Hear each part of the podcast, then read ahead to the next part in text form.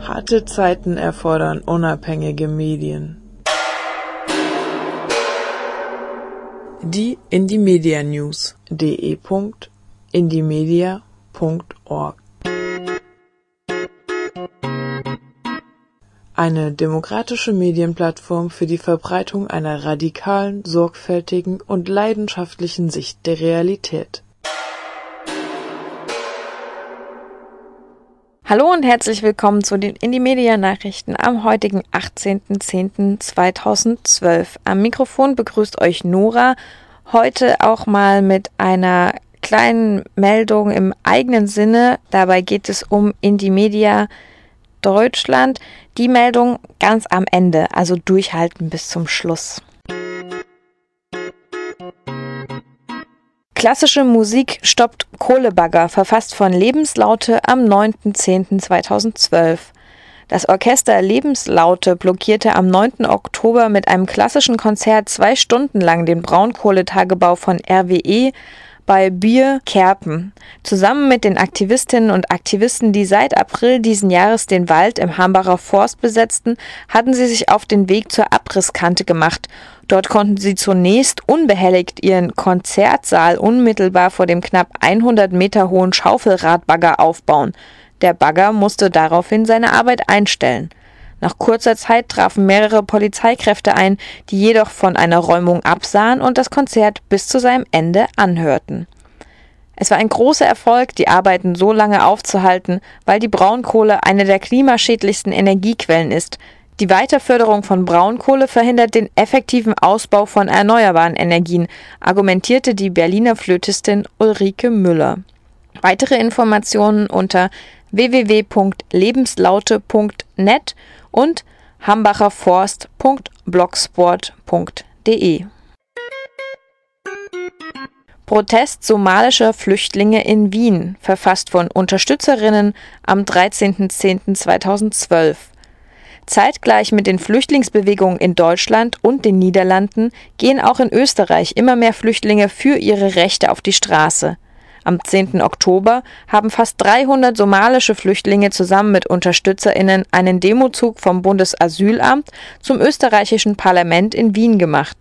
Einige der Protestierenden sind anschließend zwei Tage und Nächte vor dem Parlament geblieben und haben mit ihrer Dauerkundgebung die Beendigung ihrer unerträglichen Situation gefordert. Vielen somalischen Flüchtlingen in Österreich wird die Anerkennung ihres Flüchtlingsstatus verweigert.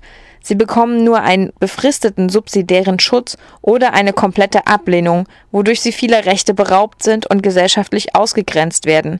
Viele werden auch nach ihrer Ankunft durch die Dublin II-Verordnung aus dem österreichischen Asylsystem ausgeschlossen und in andere EU-Staaten wie Ungarn, die Slowakei oder Italien abgeschoben. Mehr Info zu den Protesten und der Demonstration unter no-racism.net. Plakataktion gegen Verfassungsschutz und NSU in Köln-Chorweiler. Verfasst von Antifas am 14.10.2012. Am Mittag des 14. Oktober zogen Antifaschistinnen mit Plakaten durch Köln-Chorweiler. Ziel der Aktion war es, der Mordopfer der rechten Terrorzelle Nationalsozialistischer Untergrund zu gedenken und für die anstehende antifaschistische und antirassistische Demonstration, welche die Verstrickung des Verfassungsschutzes und anderer Sicherheitsorgane in die Morde des NSU thematisiert, zu mobilisieren. Auf den Plakaten sind die neuen Mordopfer des NSU sowie der Slogan Nazis morden, der Staat mischt mit abgedruckt. Während der Aktion kam es mehrmals zu interessanten Gesprächen mit AnwohnerInnen, wobei auch Flyer auf Türkisch und Deutsch verteilt wurden. Am 29. Oktober soll im Polizeipräsidium Köln die Verfassungsschutzausstellung Die braune Falle eine rechtsextreme Karriere gezeigt werden. Eröffnet wird dieser Versuch, die eigene Weste wieder reinzuwaschen, vom Bundesinnenminister Friedrich, Polizeipräsident Albers und dem neuen Präsidenten des Bundesverfassungsschutzes Hans-Georg Maaßen. Diese neuerliche Image-Kampagne gerade der Institution, die seit Jahren unter anderem durch die Bezahlung von V-Leuten zur Finanzierung von Neonazi-Organisationen beiträgt, wollen verschiedene Gruppen nicht unkommentiert lassen und rufen deshalb zu einer Kundgebung direkt vor dem Polizeipräsidium auf. Am 10. November startet um 14 Uhr in Köln-Chorweiler die überregionale Demonstration des Bündnisses Verfassungsschutz auflösen, Rassismus bekämpfen. Die Demo wird vor das Bundesamt für Verfassungsschutz ziehen, welches sich am Rand von Chorweiler befindet. Frankfurt am Main. Über 500 Menschen bei Wir nehmen uns, was wir brauchen Demo. Verfasst von AK Kritische Kritikerinnen, am 15.10.2012. Über 500 Menschen haben am Samstag, dem 13. Oktober in Frankfurt am Main für die Schaffung von selbstverwalteten Zentren und demokratischen Wohnprojekten demonstriert. Unter dem Motto Wir nehmen uns, was wir brauchen, wurde außerdem die Verteidigung der linken Wohnprojekte IWI und Haus Meinusch in Mainz in Redebeiträgen betont. Die Demonstration skandierte die Schaffung neuer Zentren, Jedoch ist die Frankfurter Häuserlage momentan von der drohenden Räumung des soziokulturellen Zentrums IWI angeschlagen. Dies war auch an der Demonstration spürbar. Dennoch zeigte sie auch, wie das Potenzial auf eine überregionale Vernetzung zum Thema Wohnsituation und Hausprojekten Wirklichkeit werden kann. Hierdurch können die Bedürfnisse der geografisch versprengten Gruppierungen kommuniziert werden und sich untereinander stützen. Erfurt 500 auf antifaschistischer Frustdemo, verfasst von I.L. Sabotnik am 15.10.2012. Zu einer antifaschistischen Demonstration unter dem Motto Der Frust muss raus, konsequent handeln gegen Nazis, Rassismus und staatliche Repression versammelten sich am Samstag, dem 13. Oktober, über 500 Personen in der Erfurter Innenstadt. Organisiert und vorbereitet wurde die Demo von Gruppen aus dem Umfeld des politischen Ladenprojektes Veto im Erfurter Norden, darunter AG 17, Wieder die Natur, Liese, Infoladen Sabotnik, allerhand Einzelpersonen und Rassismus tötet Erfurt. Berlin. Soli-Demo zur Gefangenensammelstelle nach Besetzung der nigerianischen Botschaft. Verfasst von Kein Europa, keine Mauer, Bleiberecht für alle und auf Dauer am 16.10.2012. Mit einer Besetzung der nigerianischen Botschaft haben die Flüchtlinge aus dem Protestcamp am Oranienplatz in Kreuzberg am Montag, dem 15. Oktober, gegen die menschenverachtende Abschiebepraxis von Deutschland und Frontex und die Beihilfe der nigerianischen Botschaft protestiert. Bei der Aktion kam es zu etwa 30 Verhaftungen, weswegen kurz darauf eine Antirepressionsdemo mit etwa 1500 solidarischen Menschen zur Gefangenensammelstelle am Platz der Luftbrücke startete. Eine ausführliche Presseerklärung zu diesem Thema findet ihr unter asylstrikeberlin.wordpress.com. Silvio Meyer Gedenken aktiv und bundesweit, verfasst von Antifaschistische Linke Berlin am 16.10.2012. Die antifaschistische Linke Berlin, kurz ALB, ruft die bundesweiten Antifa-Strukturen zur Beteiligung am diesjährigen Silvio Meyer-Gedenken auf. Seit 20 Jahren kämpfen autonome Antifaschistinnen um die Erinnerung an Silvio Meyer. Der Friedrichshainer Antifaschist und Hausbesetzer wurde am 21. November 1992 von einer Gruppe Neonazis erstochen, nachdem er sie aufgefordert hatte, ihre aufgenähte faschistische Propaganda zu entfernen. Jährlich findet seither die Silvio Meyer Demonstration mit vielen tausend Teilnehmerinnen und eine Gedenkmahnwache statt. In diesem Jahr soll, nun ganz offiziell, eine Straße nach Silvio Meyer benannt werden. Zum 20-jährigen Todestag von Silvio Meyer und dem Kampf um sein Andenken wird eingeladen, sich mit einer kreativen Aktion zu beteiligen und auf lokaler Ebene dafür zu sorgen, dass dieser Mord und all die anderen Opfer von Neonazi-Gewalt nicht in Vergessenheit geraten. Mehr Infos findet ihr unter www.antifa.de. Gewerkschaft Verdi berät Illegalisierte, verfasst von Anti-Ra am 17.10.2012. Schon seit über vier Jahren berät Verdi Arbeitskräfte ohne gültige Aufenthaltspapiere. Diese kostenlose Erstberatung zu Problemen mit dem Arbeitgeber findet in Kooperation mit migrantischen sowie antirassistischen Organisationen statt. Sie wird an den Standorten Berlin, München, Köln, Frankfurt am Main und in Hamburg angeboten, und zwar auch für Nicht-GewerkschafterInnen.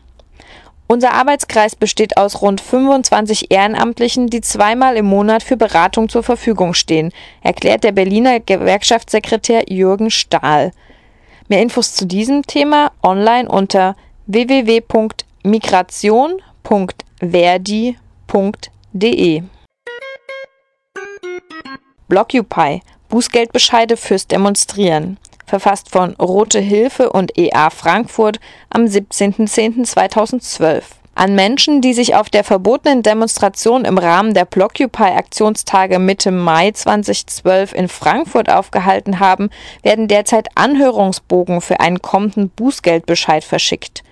Einige Leute haben bereits Bußgeldbescheide bekommen. Diese sind wegen Teilnahme an einer verbotenen Versammlung ausgestellt und belaufen sich auf 223 Euro pro Person. Es ist davon auszugehen, dass eine sehr große Zahl an Personen einen solchen Bescheid erhalten wird, da nach den Blockupy-Aktionstagen laut EA Frankfurt vermutlich die Personalien von mehr als 1000 Menschen festgestellt worden waren. Der EA und die Rote Hilfe Frankfurt raten zu einem gemeinsamen solidarischen politischen Umgang hiermit. Wie das im Detail aussehen kann, das könnt ihr nachlesen unter anderem auf ea-frankfurt.org. Deadline für de.indimedia.org, verfasst von C und P vom IMC.de am 14.10.2012. Im Juli trafen sich in Hamburg einige sehr wenige Medienaktivistinnen aus Berlin, Hamburg und Nürnberg zu einem bundesweiten de.indimedia.org Treffen. Es ging ausschließlich darum, wie und ob der Betrieb der Seite weiter gewährleistet werden kann. Nach einer Bestandsaufnahme kamen sie zu dem Schluss, dem Projekt und sich eine Frist bis zum Frühjahr 2013 zu geben. Bis dahin sollen wieder mehr Aktive gefunden werden und auf ein neues CMS umgestellt werden oder zumindest damit begonnen. Werden diese beiden Ziele nicht erreicht, so wird de.indimedia.org deaktiviert und archiviert. Es muss sich nun jede und jeder Nutzerin fragen, wie wichtig ihm ihr das Projekt ist. Die Gemeinschaft steht vor der Frage, ob es de.indimedia.org als Veröffentlichungsplattform weiterhin braucht.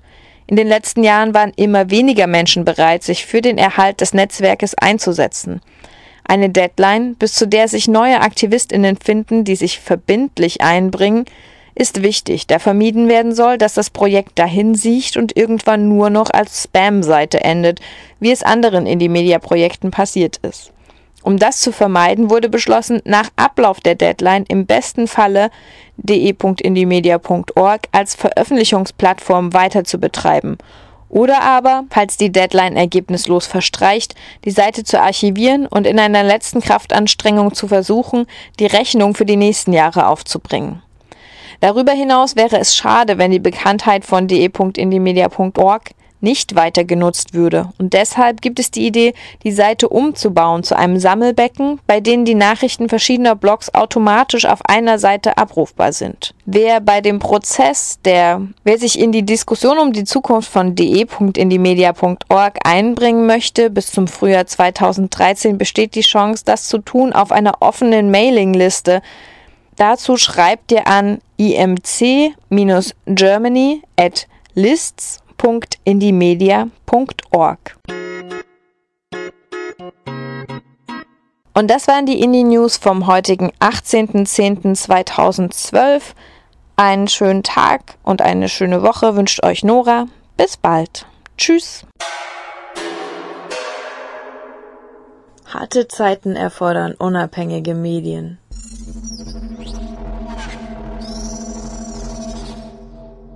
Die Indie Media News. Weiterlesen oder selber schreiben auf de.indiemedia.org und links unten.indiemedia.org